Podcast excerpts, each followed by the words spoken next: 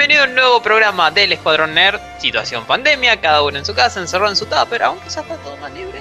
Y bueno, vamos a hablarle un ratito sobre cine, serie, película, música y videojuegos. Mi nombre es Emiliano y me acompaña la señorita Noelia Martínez. Hola Emiliano, sí, la verdad, hay gente libre, hay que volverlas a meter adentro, ¿lo entienden?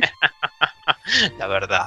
Y también nos acompaña el señor Sebastián Richard o Coyote. Aquí estoy, me tienen grabando a la siesta hoy, aunque por por propia culpa mía en realidad que los vengo pateando. Durmiéndome un poco. A través de la distancia. A través de la distancia, sí, sí, sí, durmiéndome un poquito. Bueno, pero es porque había sido un, porque fuiste un buen tío por eso. Fui un buen tío, sí, fui a, prepararle pizza a mi sobrina. Déjenme aclarar de que aquí en Tucumán está permitido ya reuniones familiares, etcétera, etcétera. Igual éramos tres nada más hoy. Mi permiso de yo puedo hacer pizza. Tengo mi permiso de puedo ir a hacerle pizza a mi sobrina.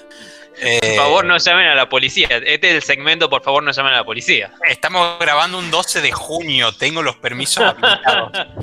Por favor, no nos denuncien. No me denuncien a mí, por lo menos. Todo lo que eh, diga en este podcast puede y será utilizado en contra suya. sí, se, Me hace, se me hace, Coyote, que alguien tal vez te amenazó de que te iba a denunciar. sí, puede ser. En cualquier momento va a pasar como esa. Y afuera de la provincia. Totalmente. Va a pasar como en esos streaming que les mandaban el FBI a alguien por denuncia de terrorismo, cosas así, que le patean la puerta. Ah, sí, que, hacían swatting. Sí, son unos hijos. En cualquier momento me va a caer acá. Me cae Bernie, se va a venir desde Buenos Aires, viste, que anda patrullando en todos lados, me va a patear la puerta. Y, eh, con, la y con la foto de la persona de, otra provincia diciendo, te dije, te dije. Sí. tremendo, tremendo. Pero, bueno. no, acá bien, bien, bien, por suerte. Bien. Sí, la verdad. Bastante tranquilo, pero igual, hay que cuidarnos, muchachos. Pero bueno, eh, no sé si ustedes vieron que esta semana es como que empezaron a salir nuevas noticias. Qué bueno, hay una parte del mundo que está alargando cosas. Sí, hay una emoción. Sí. loco, hay cosas que, que, nos sorprenden. Totalmente, totalmente. Este... Eso es lo bueno. Bueno, una, una de las cosas que le voy a traer yo, ya ahí lo, lo, anunciará Emiliano, es, es el lanzamiento de la PlayStation 5. Aleluya. Finalmente. Al fin no fue, no fue humo la última fecha, de verdad lo hicieron. Es más, no te, te, pellizcaban para saber si era verdad. ¿Es verdad esto que estoy viendo en este momento? ¿Es ese el eh. trailer? ¿Es ese el lanzamiento? ¿Es, esa la imagen? Es esa estufa la PlayStation 5. ¿Qué es eso? ¿Es una estufa? no, es un router. No, es la PlayStation 5. sí, así como, así como se la gastó a la, a la Xbox porque parece un refrigerador, que la verdad que parece. Eh, bueno, a la PlayStation 5 le encontraron todas las similitudes con un router Wi-Fi o, una estufa o cualquier otro electrodoméstico de línea blanca. Pero bueno, eso está interesante. Sí, muy. De eso vamos a hablar hoy. Sí, bueno, y, y también este yo quiero creer que ustedes van a hablar acerca de lo de Miles Morales. Quizás. ¿Hay parte de eso, tal vez? Ah, sí, del juego. Porque quiero que me cuenten. Porque yo dije, no voy a leer nada de esta información, espero que los eh, muchachos me cuenten. Yo, yo sí la tengo, la tengo acá, pero la verdad que no, no ni vi el tráiler porque no soy muy fanático. no soy muy fanático de Spider-Man y todo eso, así que o sea, tengo información, iba, iba, a anunciar de que existe el Spider-Man Miles Morales, pero no, no sé ni de qué se trata, no sé ni de qué trató el Spider-Man original, la verdad que no es mi... Ahora sí, 911. En este momento, el, Disculpe, es, ministro es, un edificio que está justo, justo eh, eh pasando. Bernie viene por ruta 9. Sí, sí, sí. Sí, como en un helicóptero pintado de Spider-Man. No, no, no, ese no es, es el hermano que está en la otra dirección. Sí, ese es ah, gemelo. Ese Ese sí al fondo, atrás, atrás. Ese, ese. ¡Golpe! ¡Pate! bueno, este, así que estuvo el lanzamiento de PlayStation 5. ¿Qué, fue eso? ¿Qué, ¿Qué, viste? ¿Qué pasó? Arrancamos, arrancamos. Eh, no lo vi en vivo al evento, pero sí me vi después el recap y los highlights de lo que fue el evento y los anuncios. Y bueno, estuve leyendo, viendo los trailers. Y el día de ayer fue el día, el día de, de Sony. Jueves 11. fue el jueves 11 recuerden esa fecha, luego de, no sé, 6, 5, ¿cuántas veces patearon la presentación de la consola? Al final la presentaron. Ya teníamos algunos datos del hardware, sabíamos de que no era muy distinto el de la Xbox, eh, ambas presentan arquitectura Zen para el procesador y RDNA2 para el GPU de, AMD. Pero lo que nos faltaba y, lo que más esperaba la gente, porque todo entra por los ojos, era la apariencia de la consola. Bueno, el evento duró sus buenas tres horas. Y primero empezaron presentando algunos títulos, juegos, tanto exclusivos como, como no exclusivos, sino que van a estar en todas las consolas. La verdad que si sumas la lista de esto más lo que ya venían presentando son bastantes títulos, entre los que sobresalen el Spider-Man Miles Morales, juego que, incluye, ¿qué es esto? ¿Es un latino esto? ¿Un muchacho latino?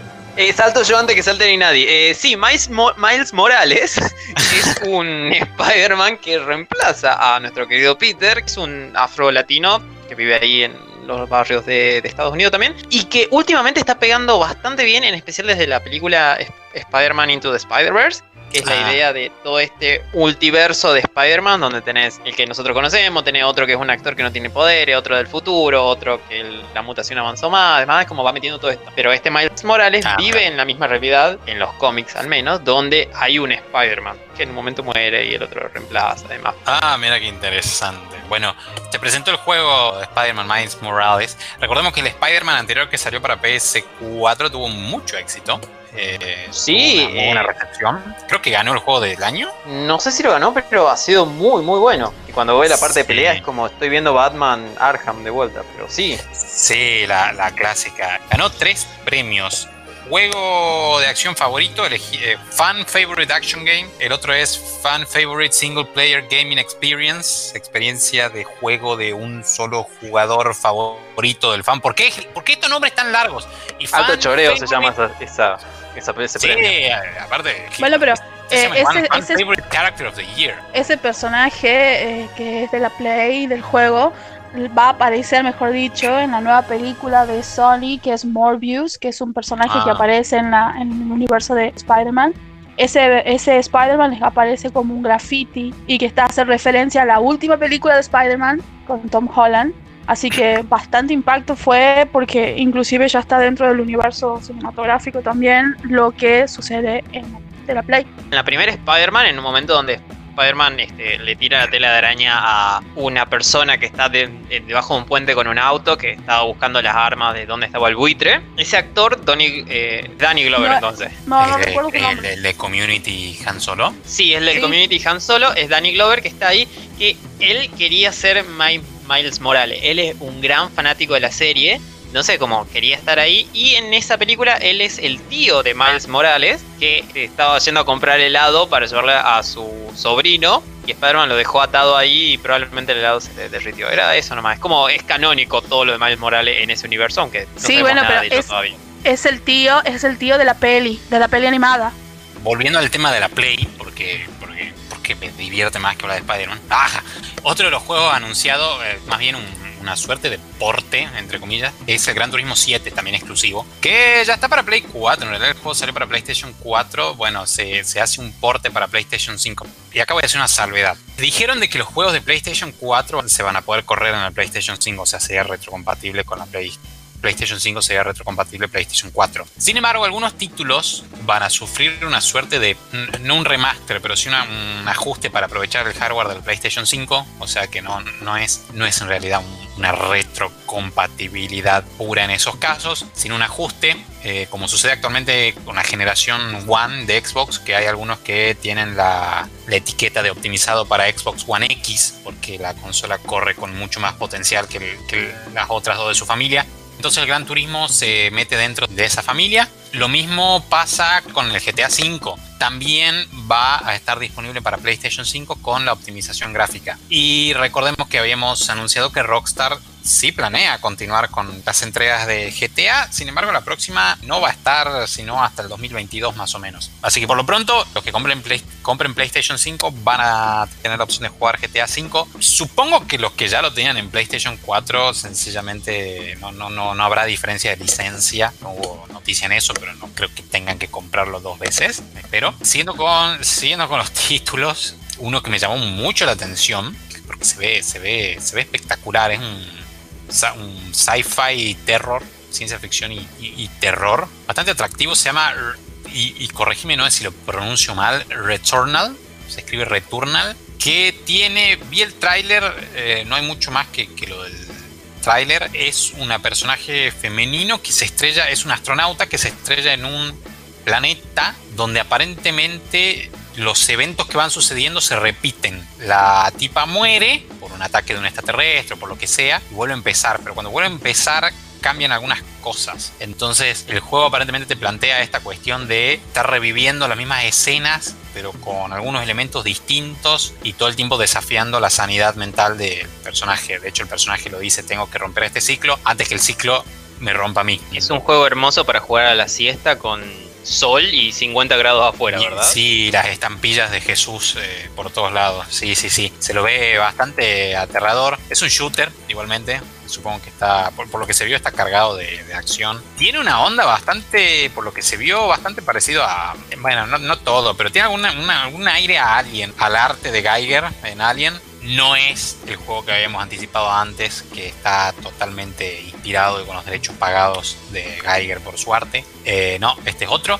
pero tiene un estilo artístico similar. Así que bueno, otros juegos que se anunciaron son Project Atria, que viene de Square Enix, eh, también exclusivo. Recordemos que Square Enix son los desarrolladores de Final Fantasy se anunció Horizon, Forbidden West. Bueno, otros de deporte como el NBA 2K21, Hitman, Hitman 3, Godfall, etcétera, etcétera. La verdad que tengo acá la lista en la pantalla y es, y es bastante, son bastantes títulos, que además hay que sumarle otros que ya habían adelantado antes. También está The Last of Us parte 2, que sale la semana que viene, no me equivoco. Sí, The Last of Us, que ese ya es uno que hemos anunciado, sale inicialmente para PlayStation 4, por supuesto que va a estar disponible para PlayStation 5 y también va a aprovechar el hardware de la PlayStation 5. Interesante la PlayStation 4 porque tiene The Last of Us que salió para PlayStation 3, pero optimizado para el hardware de la 4. Y va a tener The Last of Us 2, que originalmente estaba pensado para PlayStation 5. Va, originalmente estaba pensado para PlayStation 4, pero en algún punto pensaron de que llegaba para la 5 y terminó llegando para la 4 por estas cuestiones de, que se fueron corriendo los tiempos.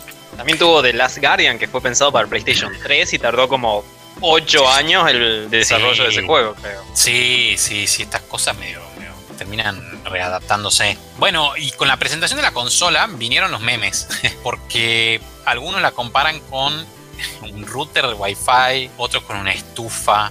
Eh, la verdad que un diseño raro, no sé cómo describírselos en palabras, eso lo, voy a invitar a, los, a, la, audiencia de que seguramente pongamos una miniatura ahí con la foto de la consola, pero después pueden buscarla al trailer de presentación. Me gusta, me gusta bastante, la verdad que me gustó, meme aparte, me gustó mucho el diseño, toda la estética se ve bastante futurista de la nueva generación. El joystick que ya habíamos hablado, el DualSense, también tuvo un tráiler nuevo presentando todas las características también nuevas que venían anunciando. Eh, junto con otros periféricos, traería una cámara doble, de doble lente, que la pusieron como cámara HD en el nombre de, presentación en la etiqueta. No sé si es Full HD o solo HD. En todo caso, igual, como les digo, tiene, tiene doble lente. Así que supongo que tiene una buena definición, si no, no sé para qué estará, para alguna función 3D o para las funciones de VR, de realidad virtual, que eso también hay que aclarar, va a ser retrocompatible con todo lo que es realidad virtual de PlayStation 4,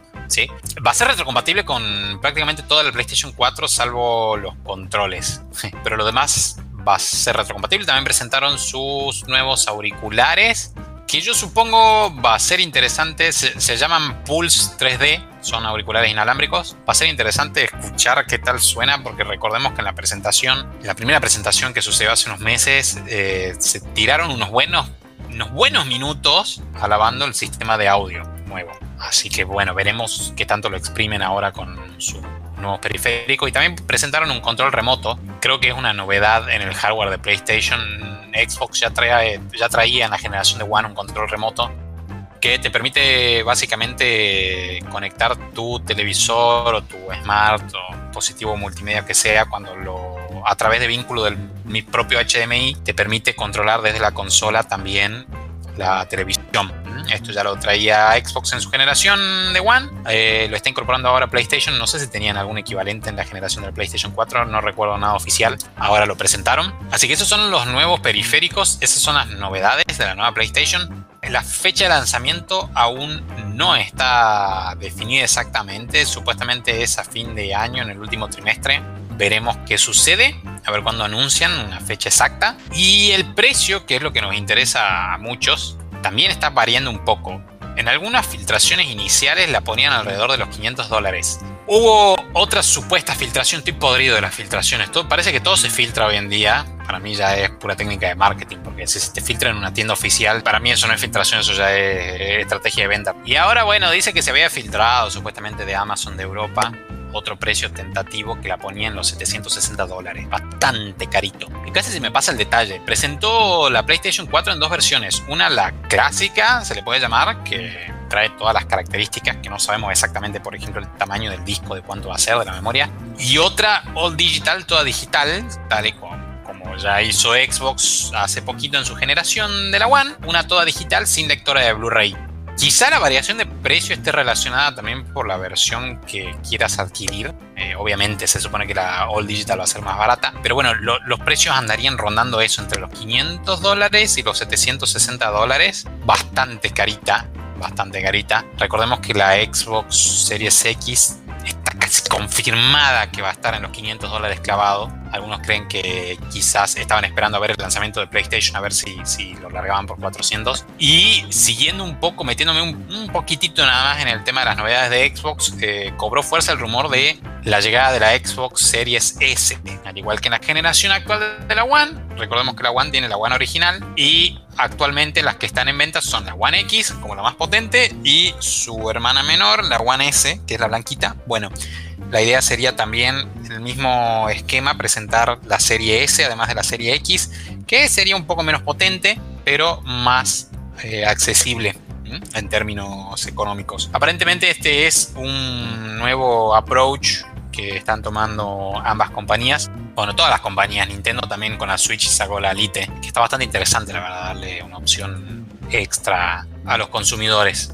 Así que esas son las novedades con respecto a las consolas, sobre todo la PlayStation, que ya lo hemos anunciado, y bueno, hay que ver qué pasa con Xbox, que tiene su fecha de lanzamiento supuestamente sería 7 de noviembre. Esa es la fecha tentativa, que salvo que suceda alguna otra catástrofe, eh, debería ser esa la fecha de lanzamiento. En cuanto a la serie S, supuestamente va a salir recién en el 2021, se lo están guardando como carta extra. Así que bueno, y el último detalle que traigo, también medio al pasar, que también lo hemos anunciado, el remaster de la trilogía original de Mass Effect. Aparentemente ya está confirmado, no es un rumor. En algún momento cayó toda la franquicia a manos de EA. EA, no sé en qué momento, la verdad, porque sabemos que desde BioWare, pero también EA estuvo involucrado, sobre todo con Andrómeda. Microsoft fue uno de los publishers para meterlo en la Xbox, pero había otro más que lo metió en PC. Bueno, no sé. EA lo estaría metiendo en su catálogo y está trabajando en un remaster de la trilogía original creen de que estaría saliendo mundialmente para este otoño gringo,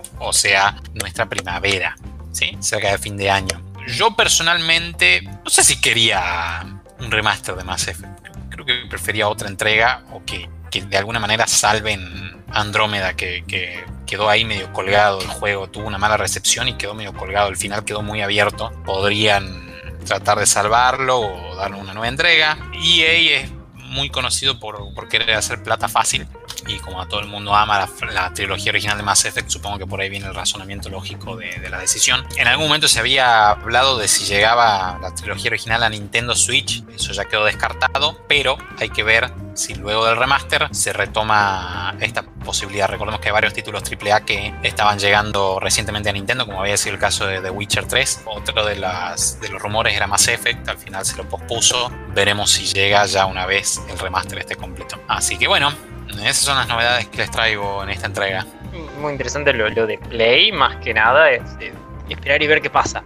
A ver. Sí, eh, revelaron mucho lo que estábamos esperando, pero todavía siguen con varios datos importantes en tentativos, digamos, eh, como el tema del precio y el tema de, la fecha de lanzamiento, ¿viste? Mientras que del otro lado del charco, en, Xbox, ya está todo prácticamente confirmado. El propio Phil Spencer eh, se encargó de confirmar las fechas y los precios. O sea, obviamente siempre con el asterisco de puede alterarse debido a la situación del 2020, pero más o menos queda la agenda dentro del rango de esas fechas.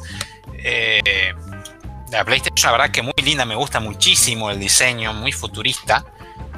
Pero, pero bueno, no sabemos si va a costar los 700 dólares. Si son 700 dólares, eso es carísimo, incluso en el primer mundo. Para una consola. Imagínate acá en Argentina, lo que hablábamos antes. Sí, no, acá es incomparable una de 750. No hay chance, lo que hablábamos antes de, empezar el programa. No vamos, no vamos a tener que vender un riñón en el mercado negro. Vamos a tener que vender un riñón y algún otro órgano, digamos, para, para comprar una consola de ese precio, porque acá te, cuesta cerca del doble. Anda a pagar 1.400, 1.500 dólares eh, una consola. No, no hay chance.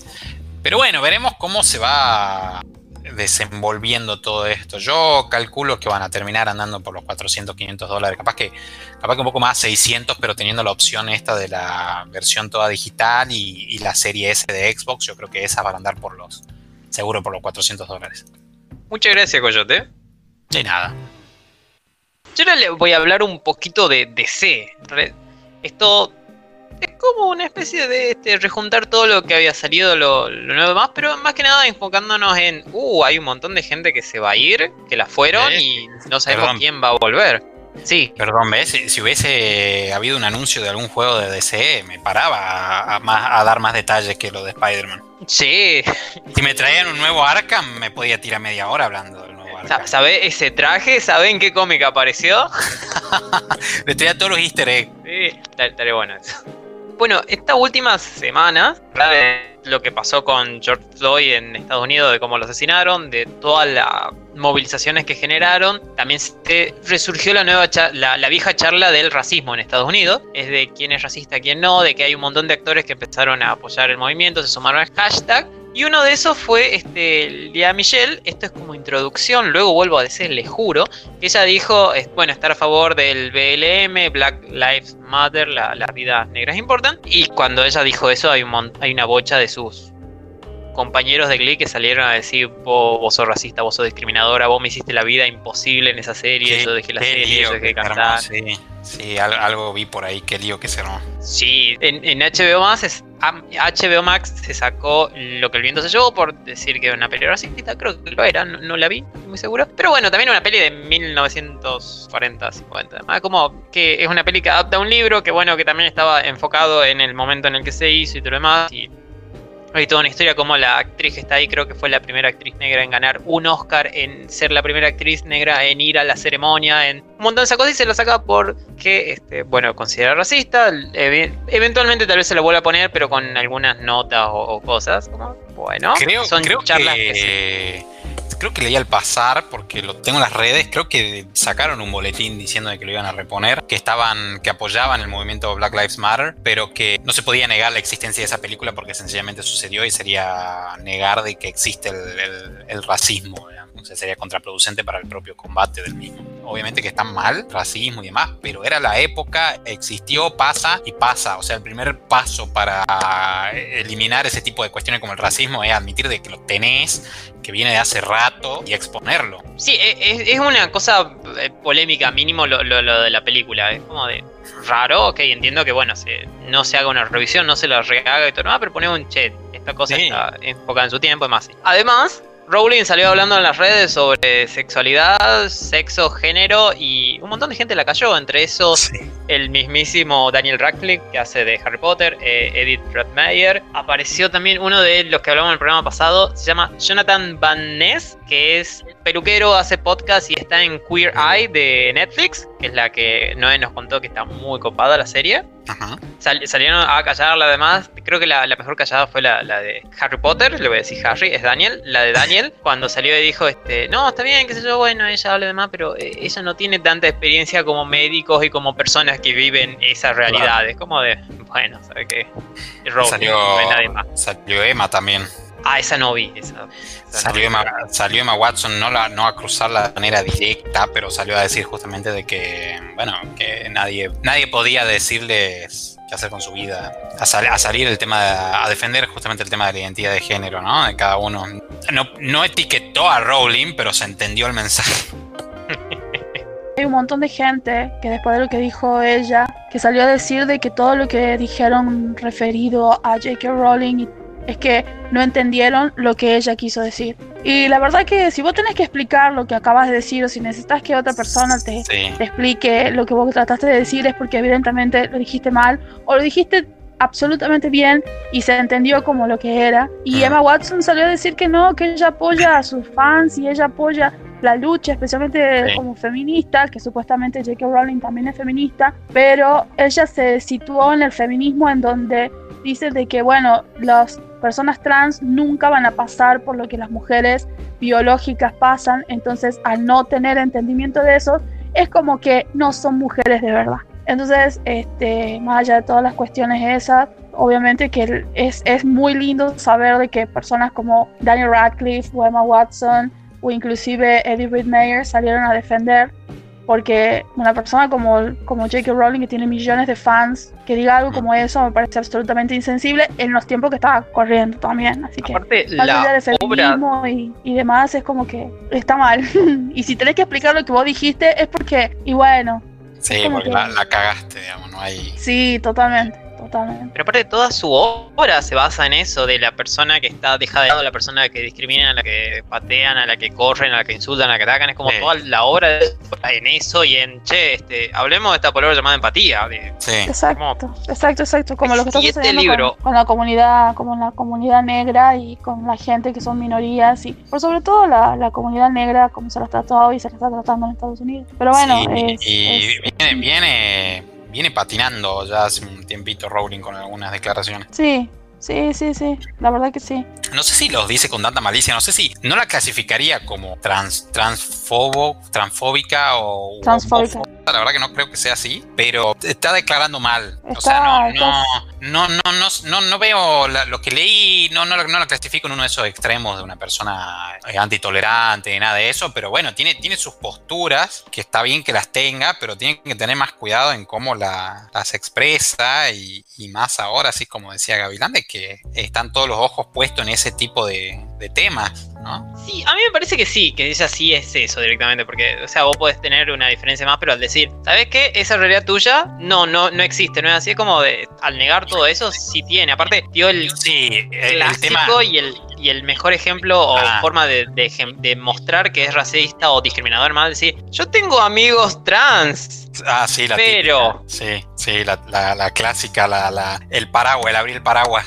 Como de, chicos, a mí no, no, me ataquen, yo tengo un amigo trans, negro y judío, por favor. Algo así, faltaba que diga nomás para defenderse. Claro, yo, yo creo que el tema que la salva, por lo que te digo, que no, no sé si llega a ser anti o, intolerante, es porque al menos en, en, sus acciones todavía no, no sé, no sé, capaz que me estoy perdiendo de algo, pero no tuvo problemas para trabajar con gente con alguna otra tendencia sexual. Y aparte en sus libros, como vos decís, tiene esta cuestión por ahí, de, por lo menos lo que escribió, de, generar más empatía. Entonces yo creo que todavía no es condenable. uno, uno, condena por uno no, uno condena por las acciones ante la ley. Sí, desde que empezaron a sacar animales fantásticos como a Rowling se la condena. Ah, en realidad de antes, cuando dijo que Dumbledore es gay porque le sumaba, es como desde ahí hay que condenar. Claro, bueno, se viene manejando muy mal con estos temas, la verdad, y sí, su postura no es la ideal. O sea, eso es real, por lo menos su, pensamiento, si lo que escribió es lo que piensa, la verdad que está muy fuera de, lugar. Todavía no la mandaría a la hoguera, sencillamente porque creo que no hizo nada drástico, ¿no? Bueno, eh, Igual no anda prendiendo el fueguito por las dudas. Eh, claro, va, caminando ahí en la cornisa, sí, sí, como que ya, ya está hecha la, la, pira para, para, quemarla. Además, yendo para el lado de DC, esto también pasó del tema de discriminación, racismo y ataque. Es que en el 2013-2014, un actor, en ese momento no tan conocido, que era Harley Sawyer, hizo una bocha de tweets eh, racistas, misóginos, atacando a un montón de personas, comunidad negra, este, a ah. mujeres, además. Ese, sí fue más directo, más. sí, él directamente en uno de sus tweets reconoció ser racista. O sea, él, lo dijo y es como, bueno, ok. Salió hace poco este, capturas de, de, esos tweets que él hizo porque la cuenta fue borrada hace tiempo, pero alguien hizo captura y la dejó. La volvieron a sacar a luz por todo este tema del BLM. Y el productor de Arrow, la gente que está en, perdón, en Flash, la gente que está en Flash le dijo, eh, Harley, no, no vuelves más. No sé si te quiero o no, pero no vuelves más. Y bueno, resultó eso. El, actor entró en 2017-2018 para hacer, no me acuerdo si era Elongated Man o Plastic Man. Eh, hay, hay 16 de eso. creo que el hombre elástico. Elongated Man era que era un detective que ayuda a Flash a, resolver crímenes. Y había aparecido en la última temporada la que sería su esposa en ficción, que es Sue Dibney, la esposa de Ralph Dibney. Y es como de no sabemos qué va a pasar, porque aparte esa temporada se cortó antes por el tema del coronavirus y que era peligroso grabar. Bueno, va a ser eh, ver qué pasa para la temporada que viene. Si lo recon si, obviamente no lo van a recontratar a él, pero si recastean este personaje con otro actor, o se lo abandona para siempre, o es como de che, ¿y dónde está Ralph? Ah, no, este se tomó un, tren y se fue. Como, ah, gracias. Se tomó las vacaciones para siempre. Sí, sí, se fue a la granja. Papá lo llevó a la granja, Ralph. Sí. Fue como Robertino, se fueron de cacería. Sí. Bueno, varias, varias salidas. Ustedes no entienden, no entienden esta referencia porque no son tan de los Looney Tunes. varias, varias salidas en el mundo de DC, ¿no? Porque también perdimos a nuestra Batwoman. Sí, a Ruby Rose, que se fue porque, bueno, este, ella ya no estaba conforme, no estaba contenta, le, le encantó todo, pero bueno, busca otras cosas. Aparte en Flash hay otra pica contra una de las actores, de las actoras, de las actrices principales que están en la serie desde la primera temporada, que es Daniel Panabaker, ah, que interpreta a la doctora Caitlin Snow, que es este, un personaje que es una doctora que luego tiene una segunda identidad que controla el frío, hielo y todas esas cosas. Y esto no estoy muy seguro cómo inició, pero fans la odian porque aparentemente en las primeras temporadas parte del fandom quería que ella sea la novia del protagonista principal, o sea, de Flash, de Barry Allen, y entonces se creó el team Snow Barry, porque su personaje es Caitlyn Snow y el otro es Barry Allen. Y, la propia actriz como que le tiró puntitos a decir, sí, che, esta pareja me gusta. Y aparentemente esto pasó de que la actriz que interpreta a Iris West, el, amor de toda la vida de, de Barry, es una actriz este, afroamericana, una actriz negra, entonces como de hay gente que entendió esto es racismo. Esto lo, hasta donde yo encontré es, el odio es por eso. Ahora si la otra le tiró la pica en algún otro lado, no sé. Hay gente que la quiere fuera porque dicen ella es racista. Por, si es solamente por eso me parece estúpido, pero si es por algo más, puede ser, no sé. Yo puedo leer a quien quieran, denme razones. es más, si esa persona consume gluten, te odio. te odio. Ahora estamos en momentos muy sensibles. Así que es como que todo el mundo va a tratar de sacar ciertos trapitos al sol como para decir, ¿entendés? Como, como que son momentos sensibles y es muy, y es muy, eh, obviamente que esto va a suceder en otros momentos también pasó lo mismo, así que lo que hay que hacer es, no sé, pragmáticos y hay que ser, hay que pensar un poco con la cabeza en frío y, y ver qué onda, pero no, no, porque, bueno, yo creo que es más, ellas comparten muchas cosas, por ejemplo, en Instagram y cosas así, sacaron fotos, fotos en de, con, con la gente de, del, programa, con todas las mujeres. O sea, me parece que si hubiera una cosa más ahí, ¿vos te crees que la, actriz este, que hace de Iris West va a querer salir al lado de la otra chica si esta chica es racista? Por ejemplo. No, supongo que sería flor de quilombo dentro del propio equipo. Claro, aparte desde hace tanto que están, o sea, vos podés aportar ciertas cosas, pero Mirá nada más lo que hizo este Ruby Rose, o sea, ella dijo, ah, esto no, y se fue, y ella era el pinche personaje principal, o sea que me parece que no, no pasa por ese lado, me parece que ahí están ya como tirando demasiado de la cuerda de algo que tal vez no sea cierto, pero ya veremos, ya veremos. Y además hay otras dos cositas en DC que como están por verse, no sabemos nada, aunque hay una que más o menos está confirmada. Es qué pasa con el caso de Amber Heard, que interpreta a Mera en Aquaman 1 y probablemente va a volver para la 2 por todo este tema de violencia, de que aparentemente Johnny no era el malo en la relación o Johnny no era el único malo en la relación. ¿Qué va a pasar con ella? Porque no sabemos. Warner, por su silencio, dio a entender como si pues, ella va a volver para Aquaman 2. Y el otro caso es de Ezra Miller, que el, el que va a ser Flash en cine en DC, medio que ahorcó a una chica y la tiró al piso. Digo medio que ahorcó porque no sé si la ahorcó de verdad o solo la tiró al piso, pero. Eh, Yo nunca terminé de entender. hay violencia grabada. No, sé bien qué, en qué quedó eso de Ezra Miller, porque en algún momento, no sé si salió él o, sus, fans a defenderlo diciendo de que no, que estaban jugando. No sé cómo quisieron justificarlo, pero fue medio bizarro. Y, quedó medio en la nada lo de Ezra Miller un poco por lo que te comentaba los otros días, que por ahí es medio la, la, sensación del momento, el chico ese, y, no, no, no sé por qué pasó tan desapercibido, digamos, ese, ese evento. Sí, sí, sí, sí, es como que, por eso, como que tiene mucho fandom vacapeándolo eh, al tipo. Sí, supuestamente dijeron de que era que ellos habían dicho, bueno, se habían juntado y ella le pedía le pedía un, no sé, le pedía un autógrafo y dijeron que no, y que, era una cuestión más bien actuada, y que la chica decía que, que era todo como actuado. Por ejemplo, yo vi algunos este, youtubers que decían, está bien, él es como, como vos decís, es como el chico del momento, está, todos saben cómo es él y, la, personalidad que tiene. De la misma manera, como saben cómo es él, deberían protegerlo desde la Warner un poco más por este tipo de incidentes ya que él es un personaje que es importante para, la, para el cine y ha inclusive en, en, la serie, o sea, está uniendo los mundos, por así decirlo, de lo que es este eh, todo lo que es el mundo de DC.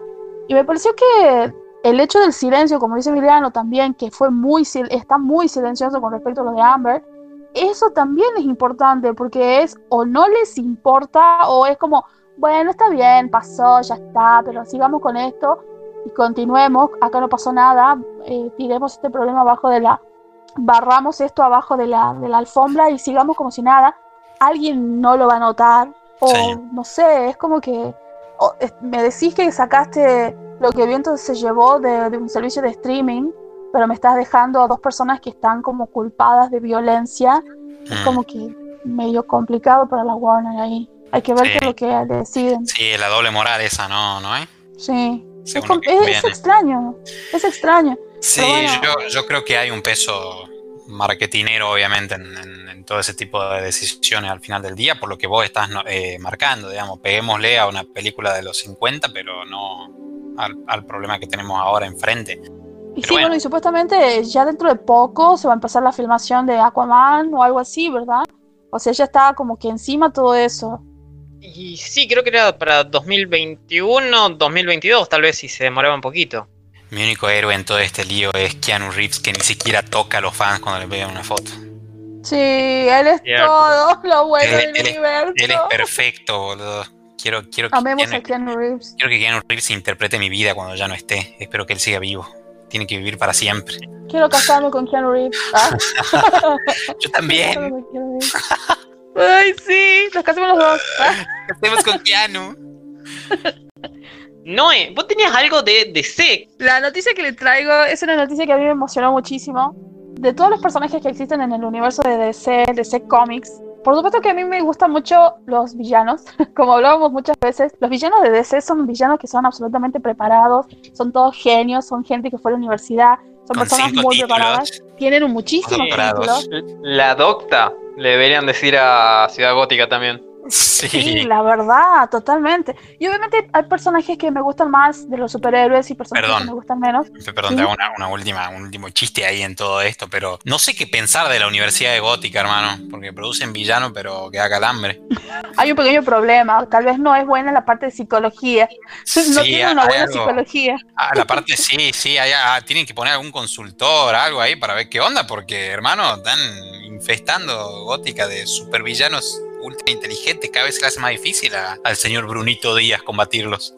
Lo que le quería contar es que esta, esta nueva noticia, que fue para mí muy emocionante, porque amo las villanas, las villanas femeninas, los personajes femeninos en villanos de DC son impresionantes. Son los personajes femeninos eh, mejores construidos, más fuertes, creo que los otros personajes femeninos que están bastante bien construidos eh, de, de otras franquicias, por ejemplo las mujeres y las villanas en general de X-Men tienen como un poquito más de creación, pero no se comparan las de DC igualmente, a pesar de que yo amo Marvel. Salió un nuevo personaje que todavía no hay traducción específica de su nombre porque todavía no salió al español. Salió una nueva, no sé si decirle novia, compañera, víctima del señor Joker. Se llama Punchline. Ella, ella dijo e, esto de sí mismo. Ella es Punchline porque dice, I'm Punchline. Is where the jokes o sea, ella es ese momento en donde las bromas terminan.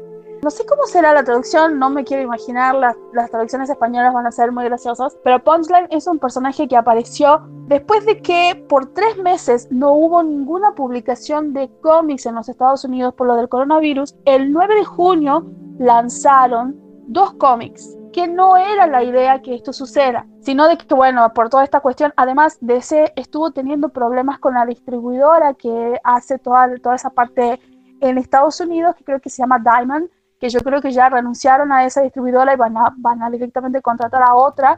Salieron juntos dos cómics que no tendrían que haber salido. Es más, tendría que haber salido creo que primero eh, la, la, edición aniversario del Joker, que es la edición aniversario. Joker cumple 80 años. ¿Tenés cumple Joker? Sí, el bromas cumple 80. Salió esta edición aniversario con 100 páginas en donde narra el origen de este personaje. Punchline es una chica de la universidad, obvio. Asiste a la universidad Snyder College. chabón. Pero no tiene título todavía. No, está estudiando, es una ah, groupie del Joker. Perdón, perdón, porque, aclaremos de que acá no hay problemas de, género para obtener los títulos en Gótica, porque eh, Pamela Ivy, Poison Ivy, es doctora en biología, eh, Harley Quinn es psiquiatra. Sí, señor. Eh, ¿Quién me está faltando? Es, Scarecrow es también un psiquiatra, es, médico psiquiatra. Claro, pero, del em, género femenino estoy hablando, también tienen... Yo creo que la única que no tiene título es Selina Kyle. Sí, sí, pero todas las demás también tienen sus doctorados varios. Sí, yo creo que ellas sí eh, son todas muy, muy grosas.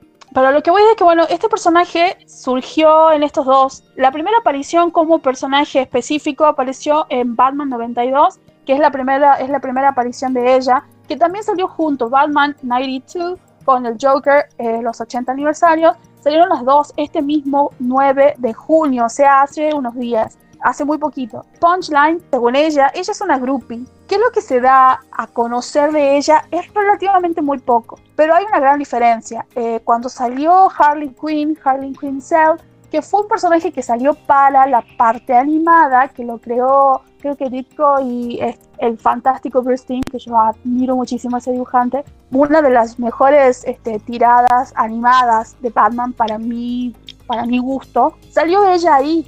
Y que ella fue la que dijo, yo voy a ser tu ayudante, es como que ella se impuso al Joker en toda esta cuestión, pero eventualmente para el cómic, para, darle, para hacerla canónica dentro de este universo, salió una novela gráfica que era la historia de Harley Quinn. Todo lo que hacía referencia a ella es una novela gráfica, también este, eh, graficada por Bruce.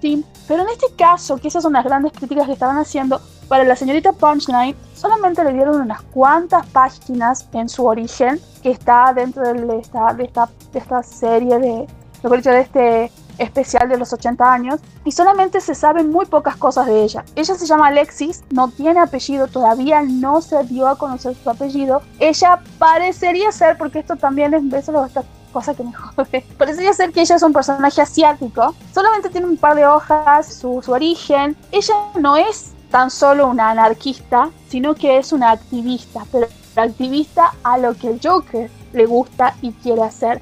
O sea, es anarquista como el Joker, además es una fanática del Joker y es una mina que está, pero ella te va al, al, encuentro así, no, no, no es la típica de, ay, no, tiene cierta moralidad, no, al contrario, es una groupie. Y ella es una estudiante universitaria que el Joker se supo de ella porque ella fue que ella desarrolló la toxina del Joker, pero la mezcló, ella se hizo su propia es, ella es la tecnología, ella es todo tecnológica porque ella encontró la receta online y mezcló su propia toxina y la pudo poner en un cigarro y cuando ella estaba fumando se la tiró al decano de su universidad lo mató y mientras estaba muriendo lo filmó y lo subió a Instagram. El Joker supo de esto y la fue a buscar. Estéticamente es hermosa. El maquillaje parece como si fuese una muñeca con la cara blanca y tiene como pequeños circulitos en los cachetes, como si fuese casi una marioneta. Tiene es, como un choreo al personaje femenino en uno de los cuentos cortos de Love, Death and Robots. Es muy parecida. Eh, posiblemente, no, no, no me acuerdo, pero sí puede ser. Es morocha, ah, es la el contrapunto de, de, Harley, que ella es rubia. Ella le gustan las cosas filosas. Ella no tiene, no tiene un mazo o un, o un bate como Harley, sino que tiene armas blancas, filosas.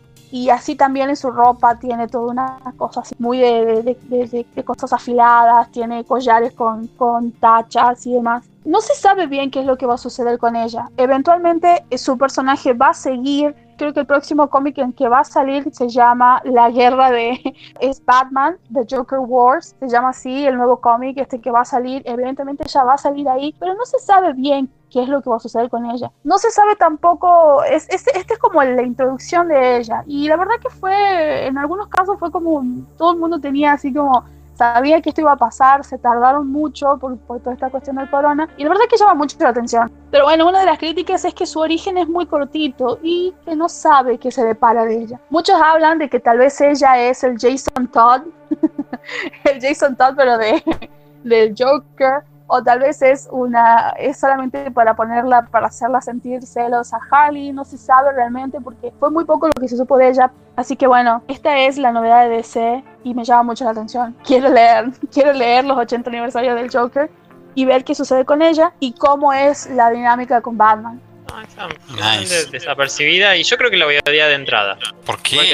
Que como el Joker es una persona manipuladora, violenta, además como de al Joker lo tienen que lo tienen que cambiar y, mejorar si quieren tener una relación porque Harley Quinn era eh, básicamente lo que el guionista de turno no sabía ni podía hacer construir un personaje bien y recién ahora es como eh, es su propio personaje, ya hace lo que quiere más y no, no tiene toda esa vida de, número 2 de síndrome de Estocolmo de violación, violencia y demás. Es como de, ay, yo creo que se van a volver a moquear eventualmente.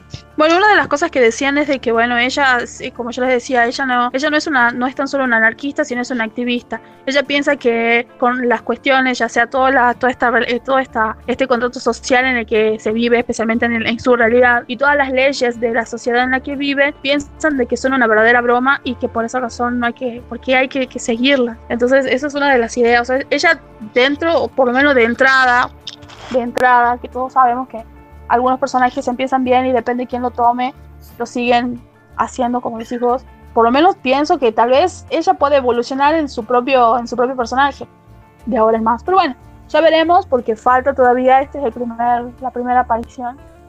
Les traigo además la última noticia que esta les puede llegar a interesar un poquito más. Por lo menos a mí me interesa mucho más que la anterior, porque esta es positiva es que el, en el 2018, en algún momento del 2018, tal vez 19, se filtró de manera muy burda y rara un posible juego que iba a ser sobre la saga de Harry Potter, pero un juego RPG, o sea, un rol donde vos tomabas del personaje, un personaje de, de la saga Harry Potter, que no sabíamos muy bien qué iba a pasar, y lo tenés que estudiar en Hogwarts, vas subiendo tus habilidades, vas desarrollando ciertos hechizos, vas llevando para cierto lado tu personaje, debilidad y fortaleza, y iba a pasar algo. Y vimos unas cuantas imágenes, creo que se vio imágenes de clase, todo demás, todo desde como sacado foto de un celular a una pantalla. Así que no era muy buena calidad, pero aparentemente era como de, che, si alguien hizo fake esto, es como, le dio mucho tiempo al fake. Y eso estuvo en silencio durante mucho tiempo, no hubo confirmación, no hubo nada, sí hubo una cosa de que Warner siempre trata de sacar guita con la franquicia Harry Potter, Animal Fantástico la prueba de eso. Y ahora en Reddit hubo una filtración, eh, tal vez no es filtración, tal vez directamente alguien tiró a, a la parrilla todo lo que tenía, lo que estaba investigando. Y es de que ese juego aparentemente sí se va a hacer, que va a ser un juego de RPG de Harry Potter, donde vos vas a tener un. vos vas a interpretar a un personaje X de la saga, o sea, vos vas a crear un personaje, vas a tener los 7 años de Hogwarts para cursar, y bueno, vas a estar metido en el mundo mágico. Esto va a suceder años después de la muerte de Voldemort, así que este, el villano de esta franquicia no va a ser Voldemort, sino va a ser un mortífago que sobró por ahí y que se hizo el malo, bueno, va a ser luchar contra él es muy interesante. Aparentemente va a estar desarrollado por Avalanche Software, que es una compañía que hizo eh, Disney Infinity. Y se lanzaría en el 2021, si esto es cierto. Y este año, en algún momento cerca de final de año, se daría como la, la presentación del juego, que es lo que estamos hablando y demás. El juego aparentemente se llamaría Hogwarts a Dark Legacy, un legado oscuro nosotros que estamos haciendo el personaje interpretaríamos a alguien que puede ser un sangre pura, un mestizo o un hijo de Muggles, como era el caso de Hermione. Y es interesante para saber qué pasaría con esto, porque sería como lo más cercano a una secuela de Harry Potter, tal vez oficial. Obviamente la obra de teatro no cuenta acá, sorry.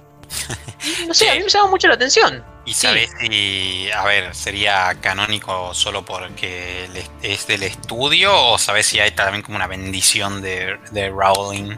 En el juego. Y es como la bendición de, Rowling es como algo de Schrödinger, es como es y no es, o sea, ah. todo es porque le llega la billetera a ella, pero después, bueno, eh, los libros... Exactamente, pero es como la, la idea básica, por lo menos del fandom, es los libros son una cosa, el Twitter de Rowling aumenta cosas que te pueden decir los libros, pero ah, si, la contradice, importa el libro. Y después película es algo totalmente aparte, que eso sí es canon. Ah. que en película se llama The Wizarding World, Wizarding World, no sé, tiene el nombre del parque de atracciones y es como todo el ah. mundo mágico, todo lo que es película, parque de atracciones, eh, videojuegos y demás, aparentemente va para ese lado. Qué, sofisticado. Yo me acuerdo jugar el, de la piedra filosofal en PlayStation 1. Qué buen juego. Sí, e, esos juegos no, no entrarían en esta, en esta charla del canon. Es como el juego está encerrado en sí mismo. Salvo que sean nuevos y es como de. ¿Qué va a pasar acá? Ni idea. Aparentemente va a haber. sí, ojalá que esté el flipendo. Porque mínimo alguien lo traduzca así. Va a haber un, árbol de habilidades, va a haber puntos buenos, puntos malos. Y aparentemente va a haber decisiones morales que vamos a tomar y que esas nos van tirando más para el lado bueno o el lado oscuro de la magia. Ah, y algo que, dijeron que es como de, bueno, se, se estaban hablando muchísimo de esto, es que va a tener un sistema de Nemesis como tuvo el Shadow of Mordor. De que en ese juego vos ibas, golpeabas a un orco, estabas pegando y luego es como de, uh, me aburrí, me voy. Y dejabas al orco ese vivo. Ese orco luego te iba a buscar a vos. Sí, es buenísimo. Y cada vez que te encontraba te iba a querer matar y iba a ser terrible como de, no hay que dejar vivos a enemigos es la, mejor manera de escribirlo. Y otra cosa que dijeron que iba a estar es Quidditch, que aparentemente va a estar metido en el, en el juego. Ah, no sé si será verdad, no sé si será el humo más grande que vi este año luego de las cosas de PlayStation 5, pero yo quiero esto. Sí, suena, suena entretenido, ¿no? Sí, ¿no? ¿Vos jugarías a Harry Potter? Eh, no, porque me oh, quiere volver a mandar a la escuela. Siete años más de escuela, por favor. Siete añitos nomás. Bueno, que se te van a traducir en solo 70 horas de juego. sí, para el lado bueno. capaz que en mi caso yo lo que haría es voy a comprar una consola copada solamente para ver si atraigo un hombre para que se quede conmigo. de, ahí, de ahí creo que nada, no hay chance. No, no es algo que a mí me, me llame mucho la atención. Bueno, suponemos de que el juego evidentemente saldrá para las consolas de nueva generación y o barra PC. Suponemos que sí, al ser de Warner, Warner creo que tiene más afinidad con Xbox, si no me equivoco, pero sí, va a salir en todos lados. Hay, hay, más juegos de, sí, de Warner. ¿Tienes algo más, no? Lo otro que le quería contar es que la, en el programa anterior vos habías contado eh, mejor dicho, contaste las diferentes estrenos que se hicieron en el mes de junio, de las cosas más importantes y que algunas cosas no pasaron por el radar emiliano, porque tal vez no es de su It's not your cup of tea. Pero en mi caso sí, se estrenaron eh, muchas series, se estrenaron es una manera de decir, mejor dicho, pusieron en el servicio de stream series, eh, dramas coreanos que ya tienen sus años. Eh, en, el, en el, el, primer día de junio pusieron tres, que es Revolutionary Love, Introverted Boss y esta, este título de este drama me, me, me pone me hace, me hace sentir como que no está bien hecho porque se llama Dear My Friends en realidad tendría que ser My Friends o My Dear Friends en realidad pero bueno ¿quién soy yo para corregirle la gramática inglesa a un programa coreano. Pero bueno, estos tres dramas son dramas de hace por lo menos tres o cuatro años atrás, bastante muy buenos cuando salieron. Yo ya había visto Introverted Boss. Son dramas que tienen 16 episodios, a lo sumo 20, de una hora cada uno, y son más que nada típicos dramas, algunos más culebrones, otros más como comedias románticas, pero esto ya se estrenó el primero de junio. Una, un drama que a mí me gusta mucho y que ahora oficialmente en este momento en Estados Unidos se está haciendo la versión norteamericana, por supuesto, es la de The Good Doctor o El Buen Doctor, es, una, es un drama, está basado en un drama coreano que salió en el 2013, eh, que se va a estrenar, se lo va a poner en el servicio de streaming de, Netflix este 29 de junio, pero es un, es una gran, es un gran drama. Eh, yo no quise ver la serie norteamericana porque me gustó muy mucho el drama coreano. Es la historia de un chico, un chico huérfano que es, es, es savant y es un excelentísimo médico, pero al tener problemas para conectar con el otro y al tener al ser dentro del espectro eh, hay cosas que no termina de, de, hacer como, como una persona social, porque bueno, este, eso es dentro de, sus problemas médicos, pero es brillante médico. La trama del, del, huérfano siempre funciona, si no preguntar a Batman y a Disney. Totalmente. pero no, en realidad sí, eh, lo terminó, es huérfano de alguna manera. Bueno, pasan muchas cosas, tienen que ver el drama coreano que es mejor, se me hace que es mucho mejor. La serie norteamericana está protagonizada por Freddie Highmore, que empezó en el 2017 y ahora eh, por la cadena ABC y está en su tercera temporada que yo creo que también está dentro de, no sé de qué servicio de streaming, creo que Sony tiene su propio canal en donde están los episodios. Un drama que se estrena porque ya nosotros habíamos hablado de un drama coreano que era el, el, rey eterno monarca, que, se, que fue todo una, una gran, un gran estreno para Netflix porque es una, co, una coproducción con la televisora coreana. Hoy, eh, bueno, mejor dicho, el 12 de junio finaliza con bombos y platillos. Los últimos episodios fueron de una hora y media. Muy buen drama. Me la pasé llorando estos últimos episodios. Muy lindo. Y me sorprendió porque empezaron a dar de a uno los episodios y los episodios tienen más de una hora, lo cual me sorprendió muchísimo. O sea que evidentemente está pegando muy mucho en Corea del Sur y Netflix también está teniendo su repercusión. Y así también de otro actor muy conocido en Corea del Sur, que es Kim, Kim So-hun. Kim So-hun es otro Kim Jong-un, ah, no, es el dictador, no dije nada. bueno, es, la adorable historia de, un jefe supremo que quiere llevar a su nación adelante. Tal vez, tal vez. No, es Kim So-yoon este actor hace muchos años que no hace un drama. Es como el actor Lee Min Ho, ah, son grandes actores. No es, Kim Jong que hace drama todos los meses. Nadie, nadie, se compara a Lee Min Ho, pero bueno, este actor en particular hace muchos años que no hace una, no hace dramas y, los últimos dramas que hizo fueron detuvieron el país porque fueron hermosos, la verdad que fueron eventos nacionales. Ahora está por hacer, está protagonizando, mejor dicho, otro drama que se va a estrenar para Netflix el 20 de junio que se llama It's Okay Not to Be Okay, que también tiene otra traducción que se llama Psycho, It's Okay. o sea, son el historia de dos personas muy peculiares, que evidentemente son psychos, que van a tener toda una relación amorosa y es como que ambos van a curar sus heridas, es una cosa muy idílica, romántica, obviamente fantasía. ¿Quién cree en el romance? Son 16 episodios de una hora cada uno, es de Estudio Dragón también y está en Corea, está siendo distribuida, va a ser distribuida, perdón, por TVN para internacionalmente, va a ser distribuida por Netflix no es una coproducción, sino que es más que nada la distribución de Netflix, a diferencia de la otra. Y es también un gran, gran estreno, porque alrededor del mundo, inclusive hasta para el propio Corea del Sur, está puesto en los canales de YouTube el trailer de este drama. Así que bueno, para este próximo 20 de junio, ya que el 12 de junio termina la de Lee Min Ho, comienza la de Kim So Young. Así que ojalá que sea muy buena. Obviamente que la voy a estar viendo. Eventualmente les contaré. Pero bueno, estas son las otras novedades que tengo, muchachos. De las cosas que nombraste, Noé, el rey, eh, sí, el rey, el eterno monarca, sí. tiene los póster más hermosos que vi en mi vida alguna vez en Netflix. ¿Viste? Son ah, muy Buenísimos los que hay de, él en un caballo y es como que la realidad cambia porque él está de un lado, la chica está del otro. Creo que eso está relacionado a lo que sucede en la serie, no voy a decir nada. Pero la gente que estaba manejando el Photoshop para hacer eso, eh, premio. Premio a ellos, por favor son muy buenos. Los efectos especiales que tiene el, drama son buenísimos. Algunos pueden que sean este, efectos prácticos, pero los que no son efectos prácticos están muy bien hechos. Las novelas coreanas, cuando tienen buen presupuesto y están actores que son muy, muy copados, tienen una puesta en escena muy, muy detallada. Esta novela, ay, voy, termina, no quiero verla todavía. Pero bueno, si no la veo, mi madre me traiciona.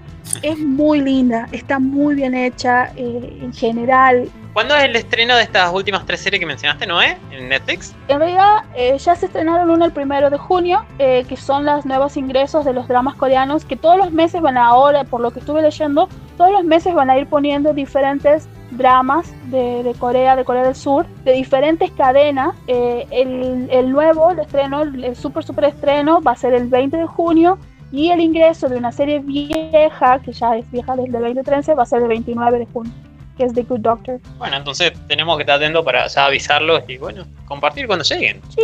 Y ver si hacen póster tan copado como el Eterno Monarca o no. No, no creo. Queremos agradecer a Small Store que queda en Congreso 64. En Paseos de Compras Q. En el local A10, que es este lugar donde ustedes pueden conseguir todas las cosas nerd que quieran, desde Legos, camperas, artículos para sus cosplay, pueden conseguir inclusive mini consolas como una mini NES, una mini Play. Y además ahora, por toda esta cuestión de la pandemia, está vendiendo unos tapabocas espectaculares que ellos tienen el catálogo en sus plataformas, en todas sus plataformas donde se pueden comunicar, pero ahora tiene unos realizados que están increíbles, que van desde las bocas de los Pokémones, de Chucky, de muchos personajes muy copados. Este, tienen que ir a comprar eso para protegerse y protegernos a todos. También lo tienen y lo encuentran ahí en Smallville Store. Y queremos agradecer además a Vivo Anime y Hobby Store que queda en Alberdi 360. Es este lugar para ir a jugar juegos de mesa, juegos de cartas, o sea que lo tengan ustedes o quieran comprar. Pueden ir y encontrar cosas de Yu-Gi-Oh, Pokémon, Magic, eh, Calabozos y Dragones, Catán. Pueden llevar sus juegos y jugar ahí no, hay torneos. Pueden ir, pasarla bien, encontrar cosas por ustedes o hacer un regalo para el nerd que ustedes conocen. Exacto. Además, todo lo relacionado a la protección, el guardado de sus diferentes cartas lo pueden encontrar ahí, ya que tienen cubiertas, ya que tienen fundas y también tienen un montón de dados y tienen mapas y todo lo relacionado a los juegos.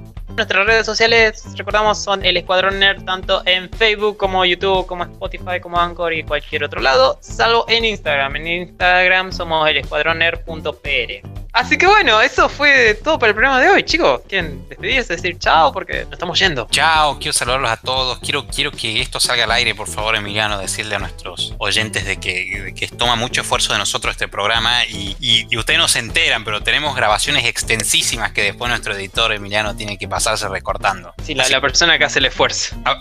aprecienlo. No sé, pero bueno, sí, algún día, algún día nos van a escuchar muchas personas y, y YouTube lo va a empezar a pagar. Esperemos. O Netflix. y algún día haremos el, el live stream en directo sin restricción de horas. Yo te a decir, chicos, les, pagamos para que ya dejen de subir video porque necesitamos el espacio para, para PewDiePie. Algo así, noté, noté que el live stream de la NASA lleva emitiendo hace años, sin corte. Bueno, así, así podríamos estar nosotros si nos damos rienda suelta hablando en live stream. Podría ser. Podría ser, así que bueno, este, para la próxima semana, ojalá que tengamos muchas más buenas noticias, que ya hay parte de un mundo que se, está, reactivando. se está moviendo más. ¿Se acuerdan que dijimos que junio no iba a traer más noticias? bueno, se, está, se está activando. Así que bueno, este, gracias y nos la próxima semana vamos a seguir contando cosas ñoñas. Larga vida y prosperidad. Así que bueno, nos acompañe. Nos vemos. Chao.